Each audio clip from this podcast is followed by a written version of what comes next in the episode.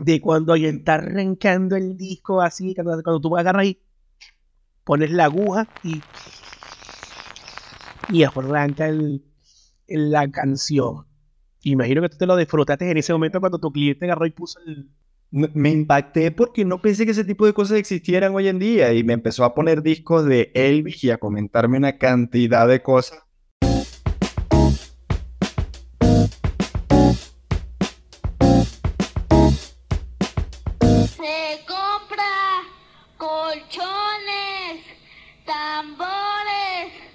refrigeradores, estufas, lavadoras, microondas. Buenos días, buenas tardes, buenas noches. Todo depende de la hora en la que nos estén escuchando. Por acá te habla Christopher Mujica y por aquel lado está Gerardo Moro. Gracias señores por estar una vez más conectados con nosotros, escuchándonos a este par de locos que se encuentran en un extremo y en el otro. Gerardo se encuentra en Ciudad de México, ya por fin aprendí a decirlo y ya no estaba como decía antes, que decía, estás en el DF. No, no, no, no, no. ¿Y por dónde estoy yo, Gerardo? Para ver si tú sabes dónde estoy. En Santiago de Chile. Si estoy hablando muy rápido, avísenme para bajarle un poquito, porque creo que arranqué el podcast súper acelerado. Y Gerardo. Ah, eso es producto del café. Eso es producto del café. Seguramente producto del café. Esta mañana amaneció el clima por acá un poco frío, pero con un solcito sabroso. ¿Cómo está esa cosa por allá, Gerardo? Creo que hablarle de frío en este momento a la gente de México en general, México global, puede ser literalmente una falta de respeto. O sea, el, clima normal está en 30 grados.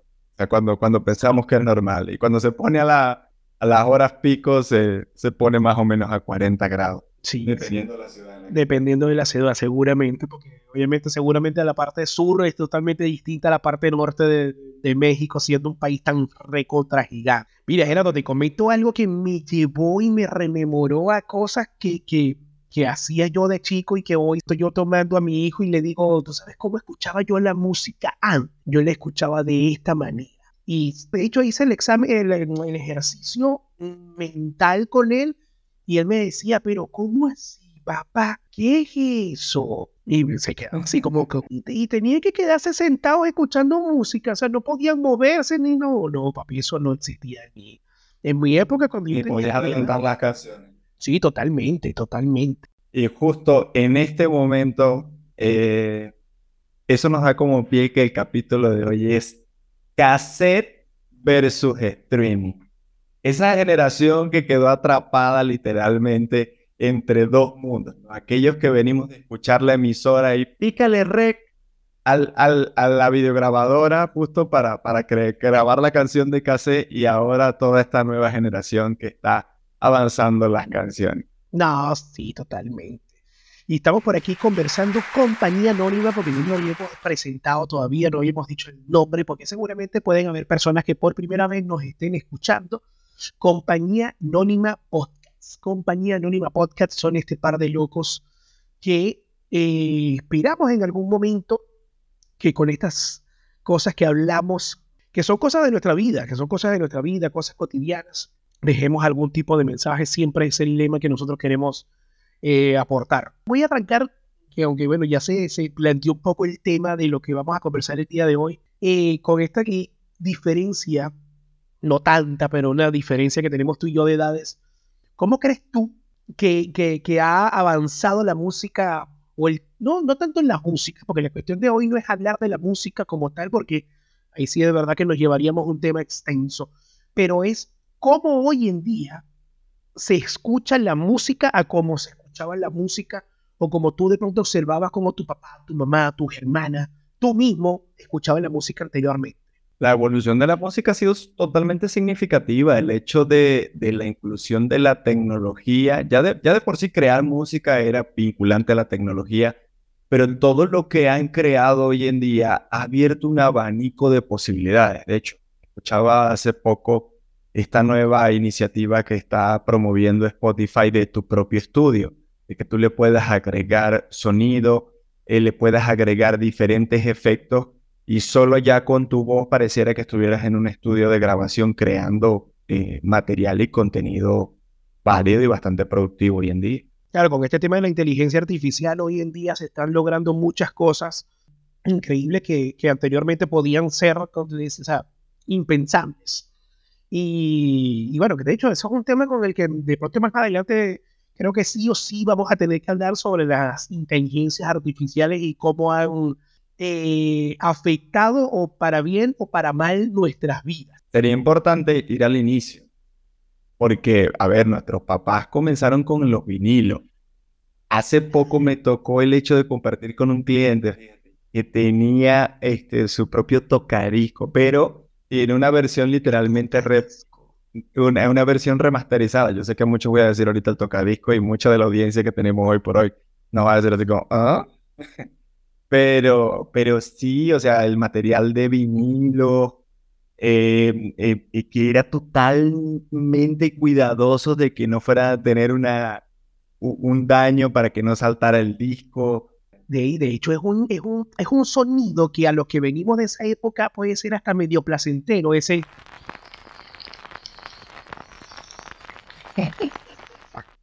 de cuando está arrancando el disco así, cuando, cuando tú agarras ahí pones la aguja y,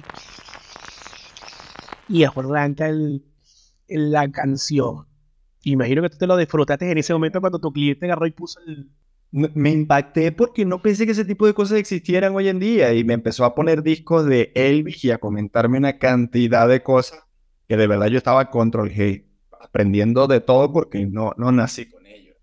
Yo soy más de la época del cassette, por eso el capítulo de hoy le pusimos cassette versus streaming, porque bueno, sí soy de la época del cassette, cuando escuchabas la radio y te gustaba mucho una canción y tenías, comprabas el cassette en blanco y utilizabas el, el, la videograbadora para, para poder grabar esa canción, o mejor aún, en la época del Wallman. Yo fui a la, a la escuela con el Wallman, de, de jugar básquet o calentar antes de jugar básquet con el Wallman puesto compadre, y agarrar el lápiz para rebobinar el cassette.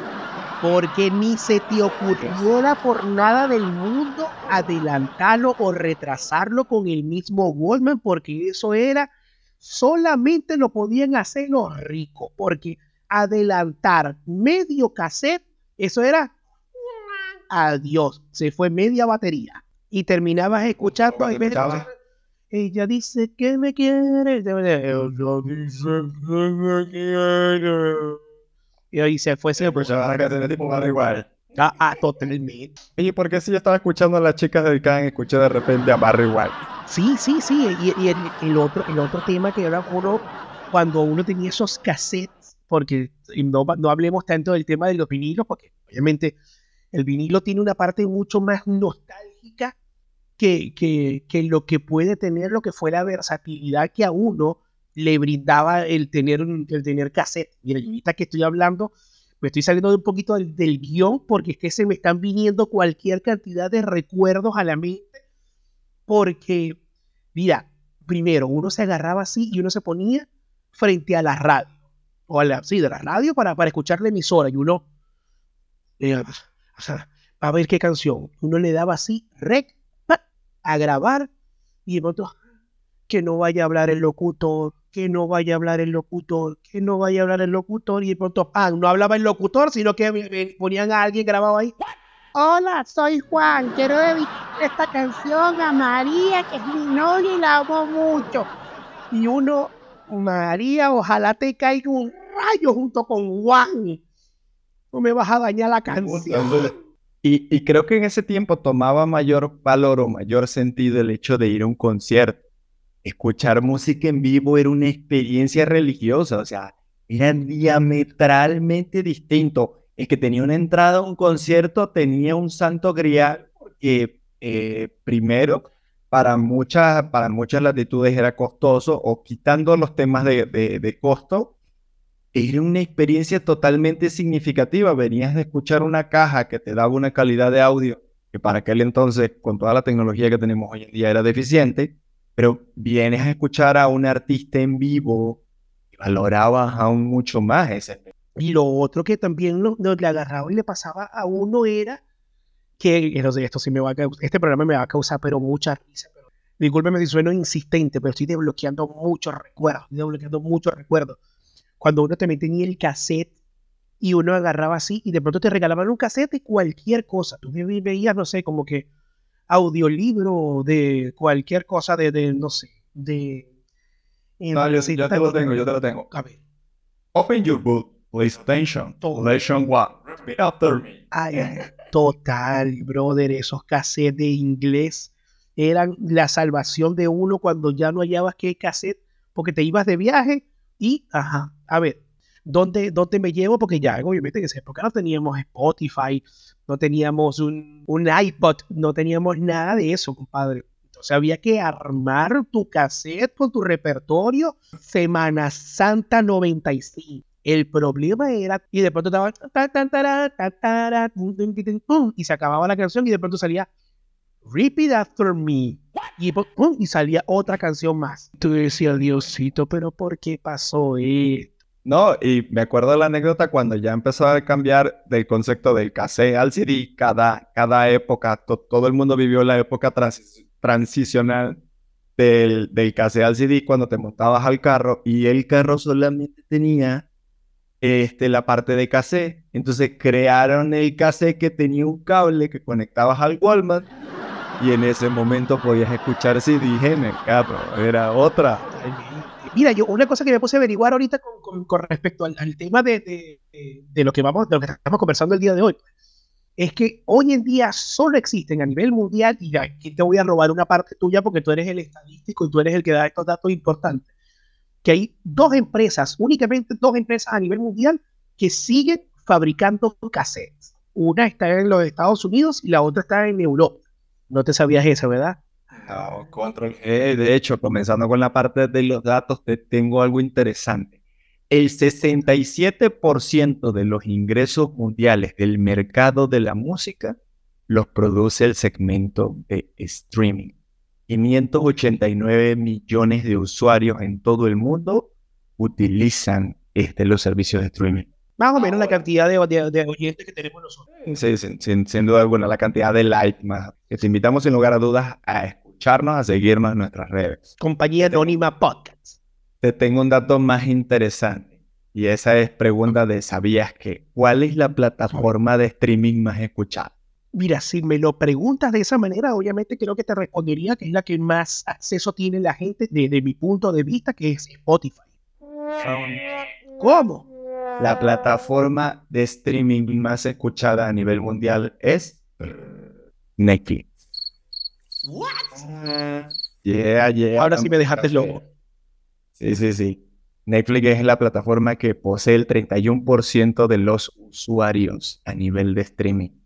De ahí se desprenden todas estas que ya, que ya conocemos, pero es, inclusive si entras hoy por hoy a Netflix te das cuenta que ya están eh, involucrando lo que es la parte de la música, ya hoy por hoy hay juegos desde el mismo Netflix, entonces creo que, esto me trae a cotación cómo, cómo nace Netflix, ¿no? Hay muchas personas que, que desconocen cómo fue la evolución de esta compañía y básicamente los creadores de Netflix llegaron con el proyecto a Blockbuster, con los dueños de Blockbuster le dijeron, oye, si en vez de rentar película por película, en este caso creamos una biblioteca, la persona solamente te paga una suscripción mensual, pero va a tener acceso a toda esa biblioteca que vamos a crear de contenido. Creo que va a ser una idea este, revolucionaria, una idea bastante innovadora. A lo cual los dueños de Blockbuster en su momento comentaron que era totalmente ridícula la idea porque ellos ganaban de la renta de cada video por separado. La historia, eh, el desenlace... La ya- historia dijo quién tenía la razón y quién no. la historia, sin lugar a dudas, marcó la pauta de quién tenía la idea ganadora y hoy por hoy vemos a Netflix vinculado con una cantidad de, mm, de digamos que de segmentos audiovisuales, porque ya no es solo eh, películas, ahora es música, ahora es una serie de cosas que están revolucionando. Mira, pro- mira, productora cinematográfica y todo. Sí, el hecho de que, de de que hoy en día tú tengas esa, esa facilidad, digámoslo, esa comodidad de poder agarrar y, y, poder escuchar la música que te dé la gana, cuando te dé la gana, cuántas veces te dé la gana. Así que tú puedes armar lo que hoy en día podríamos llamar nuestro propio playlist. Después de ahí, como dijiste ahorita, pasamos de la a la transición de los, eh, de los CD. Ya cambiamos de Walkman y pasamos al Discman. Y pasamos al Discman, Dios mío, que en los primeros Discman uno sí sufría, porque uno tenía que dejarlo quieto. No te muevas porque si no, Si, si escuchabas el, el Discman en el, en el coche, este, era un sacrilegio porque cada vez que caías en un bache, literalmente el CD saltaba. totalmente, cuando empezaron a salir los ponían, recuerdo yo que los ponían así, CD anti-shock. Y uno, "Oh, en serio, no vibra. ya no va a saltar, ya no va a saltar. Y pasamos a la época del CD, pasamos a la época del pendrive.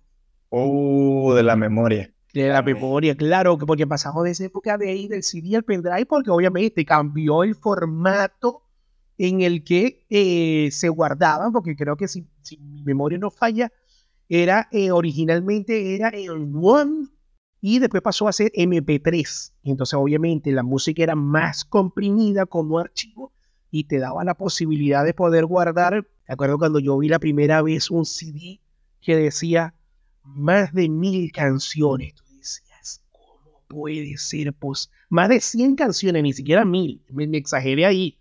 Cuando tú podías poner Sí, más de 100 canciones en un CD y tú decías, ¿cómo es posible? No me va a dar la vida para, para escuchar esas 100 canciones. Los regalos de Navidad cambiaron y entonces pedías un MP3. No, brother, yo lo tuve, yo lo tuve, yo tuve MP3, yo tuve que eso fue para mí una de las cosas más preciadas que yo creo que en ese momento yo me convertí en, en, en Gollum, el de Señor de los Anillos. Cuando tuve si eras, y si eras muy avanzado, tenías un MP4 porque entonces ya veías video, ya eras otra categoría, era otro nivel, otra estructura económica.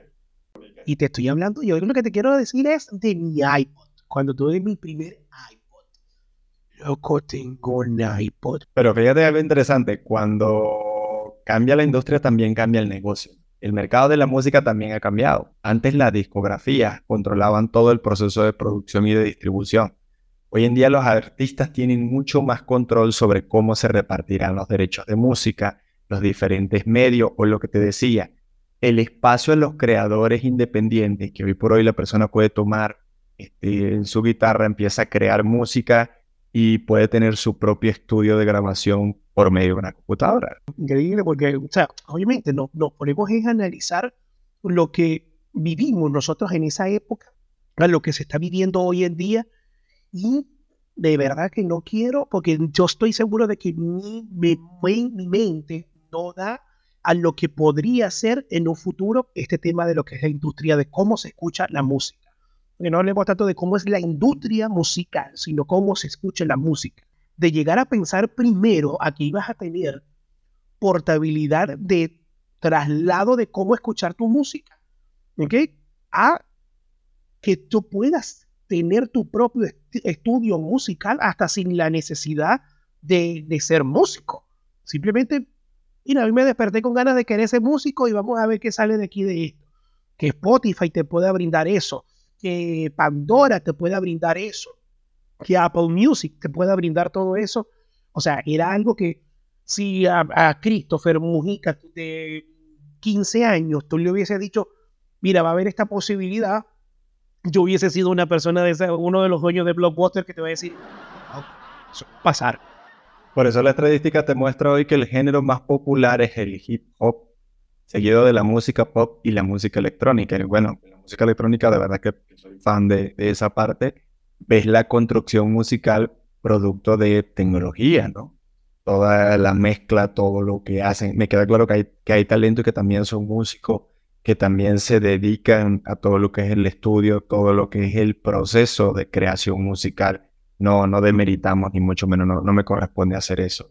Este, pero sí ha cambiado diametralmente el mercado. Hoy es drástico de cómo funciona, cómo la gente hoy está más involucrada con la música, cómo opciones como Spotify ya están eh, en diferentes medios para la generación y la creación de nuevos contenidos. Y mira, y, como lo dije, ahorita el tema del, del, vinilo es algo que está como reviviendo, porque era algo que quizás de pronto en algún momento de la vida se pensó que era una forma de reproducir, de reproducir música que ya había muerto, que ya no tenía ningún tipo de respiro ni nada de eso. Y, y mira, lo sorprendente que te pasó a ti, y que no es que se quedó estancado en el tiempo, fue que evolucionó en silencio, digámoslo de alguna manera te tengo noticias más relevantes sobre el mismo cliente. Ellos producen como tal el vinilo. Y ellos eh, hacen todo el proceso de creación musical insertada a vinilo. Nada más y nada menos que nos solicitaba asesoría porque una compañía le decía, sí, perfecto, quiero hacer una contratación bastante importante de dinero. Obviamente no menciono las cifras por un tema de, de seguridad, pero les decían, oye, pero necesitamos una fianza que nos garantice que tú nos vas a cumplir con la entrega, ¿no? Y me hablaba esta persona que me queda claro que es más vinculante a la parte de la música que a la parte empresarial y me decía, es que eso no lo puedo hacer Gerardo, yo no lo puedo firmar, porque es que al momento de firmar eso yo estoy matando mi arte. Decía, perdóname, pero te puedes explicar por qué, porque no, no dimensiono lo que me estás comentando. Y me decía, Gerardo, el proceso de creación de un vinilo y de la insertación de música en el, en el vinilo es muy delicado. Muchas veces nosotros creamos una parte, pero necesitamos un tercero que también nos ayude en esa edición. Y si el tercero en el proceso falla, cuando nosotros escuchamos el producto final queda mal y tenemos que volver a iniciar el proceso. Sí, entonces él le decía, lo que él me está pidiendo en el contrato de que yo le tenga que cumplir este, en tanto tiempo es como una producción de salchicha, por así decirlo. Él me decía, y nosotros no hacemos eso, nosotros hacemos arte musical.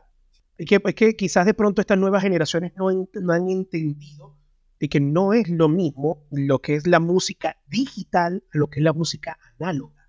Y el vinilo es música análoga, no es, no es, un, no es, una, no es una cuestión así de, de, de, que tú lo agarraste y lo hiciste bajo una computadora. Sí, obviamente te, te, te, te puede servir como herramienta lo que hoy existe a nivel digital para poder, para poder hacer la producción musical. Pero pasarlo este, esa música al formato del vinilo, al formato del cassette, son cosas totalmente distintas, pasos menos que tú te vas a llevar para poder llevar, para poder hacer llegar esa música a su etapa final. Yo te preguntaría, Chris, ¿con qué te quedas el día de hoy?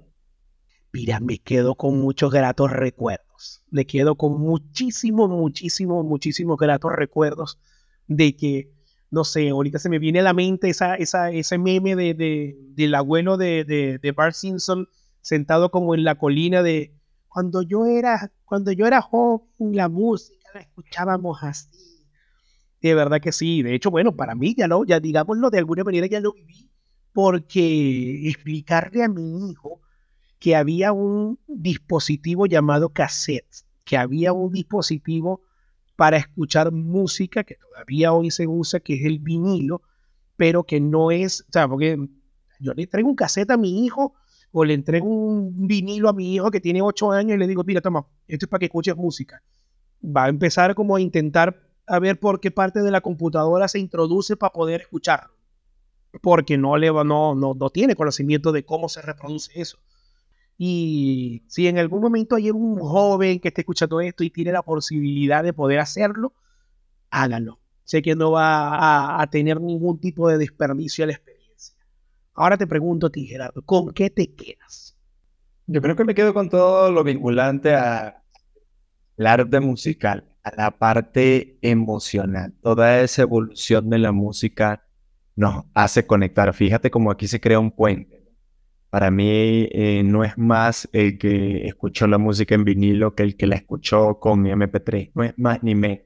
No creo que quepa esas distinciones o esas segmentaciones. Eh, soy un agradecido, por así decirlo, de vincularme con esas diferentes etapas. Pasar por la historia del cassette, de tener mi caja de cassette, de recordar de Metallica 1, Metallica 2, Guns N' Roses 1, Nirvana 2, eh, eh, no hablamos de la carpeta de los CDs.